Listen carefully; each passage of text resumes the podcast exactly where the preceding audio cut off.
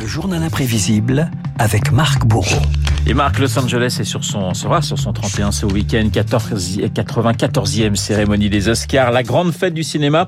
Avec en toile de fond, le conflit en Ukraine va-t-il s'inviter à Hollywood? La guerre, un sujet hautement sensible lors des cérémonies des Oscars. Oui, tribune politique ou parenthèse joyeuse. Si la question se pose aujourd'hui, Renaud, autant vous dire qu'elle a été vite tranchée durant la Seconde Guerre mondiale. The President of the United States spoken to you from the White House in Washington. 1941, le président Roosevelt, invité surprise, s'adresse directement aux acteurs en pleine remise de prix.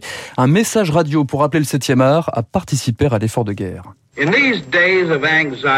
En ces jours d'angoisse face à la terreur mondiale, nos esprits sont tournés vers un seul objectif, le renforcement de notre défense nationale. Le cinéma américain est une force nationale et internationale car il incarne l'aspiration à un idéal de liberté.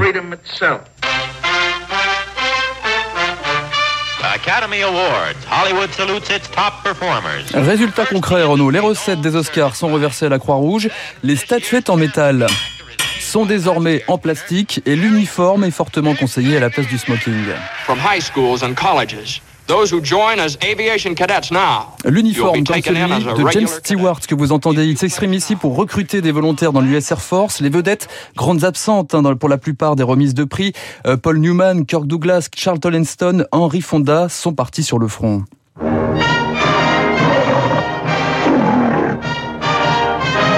Alors à Hollywood, les films de propagande remplacent les superproductions comme ce Miss Miniver. Je ne sais pas si vous connaissez ce Absolument film. Pas. Eh bien, il raconte l'Angleterre sous les bombes, un film de propagande plus efficace qu'une douzaine de navires de guerre, disait Churchill. Miss Miniver et son Oscar en 43 pour l'actrice Greer Garson. Il y a des discours exaltés ce soir. Nous sommes vraiment fiers d'appartenir à cette merveilleuse industrie du cinéma. S'il vous plaît, pour notre gouvernement, nos forces armées et nos alliés qui font ce qu'il faut faire, puissent ces discours vous pousser à continuer le combat.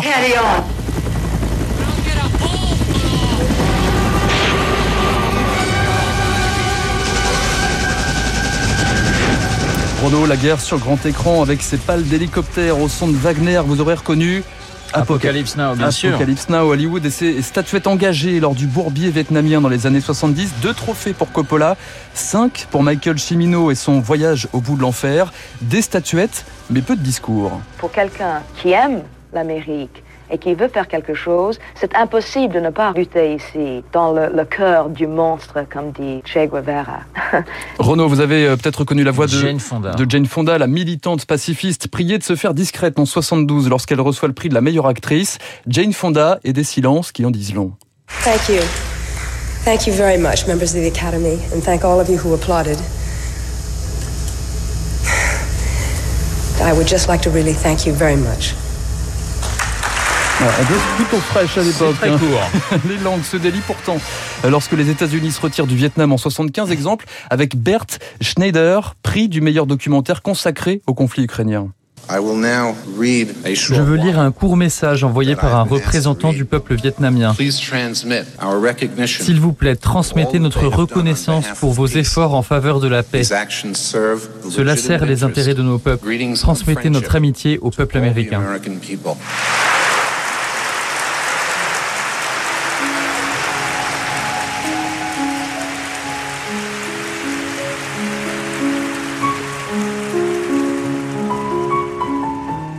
Renaud, la musique de Chopin et surtout celle du film Le pianiste, Roman Polanski, sacré en 2003 à Hollywood. Trois statuettes, dont celle du meilleur acteur pour Adrian Brody. Sur scène, l'acteur n'hésitait pas à faire le parallèle entre la Deuxième Guerre mondiale, sujet du film Le pianiste, et la Deuxième Guerre d'Irak, lancée quelques semaines plus tôt par les États-Unis.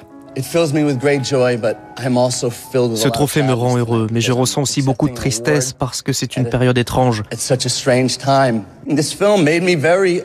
film m'a fait prendre conscience de la tristesse et de la déshumanisation des gens en temps de guerre. Soyons pour la paix et pour une paix rapide. J'ai un ami qui est soldat au Koweït en ce moment. J'espère que tu seras de retour bientôt. L'émotion d'Adrian Brody qui tranche avec le culot d'un certain Michael Moore, prix du meilleur documentaire la même année pour Bowling for Columbine. Michael Moore et la technique du bazooka. Nous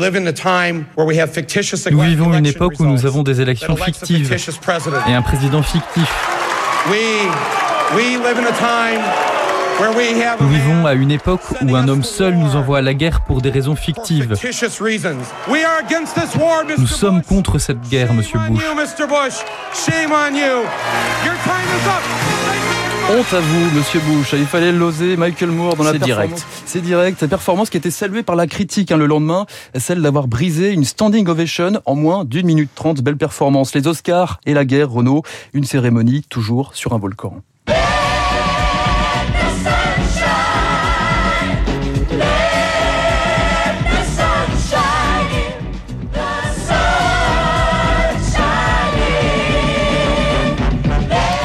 La musique de R. Exactement. Voilà, la guerre au Vietnam. La guerre au Vietnam, film anti-guerre. Euh, film anti-guerre des hein. années 70. Merci euh, Marc. On rappellera aussi que John Ford faisait partie du service cinématographique de l'armée américaine, figurez-vous, pendant la, la, Seconde Guerre mondiale. Et alors John Ford, il était toujours très déçu. Il trouvait que les, les, japonais, les avions japonais, passaient trop haut, donc il avait du mal à les filmer. Et donc euh, il n'était jamais content. Merci Marc Bourreau pour ce journal imprévisible. Je vous souhaite un excellent week-end. il est 7h55. Dans un instant, nous allons retrouver David Barou pour son décryptage. À tout de suite.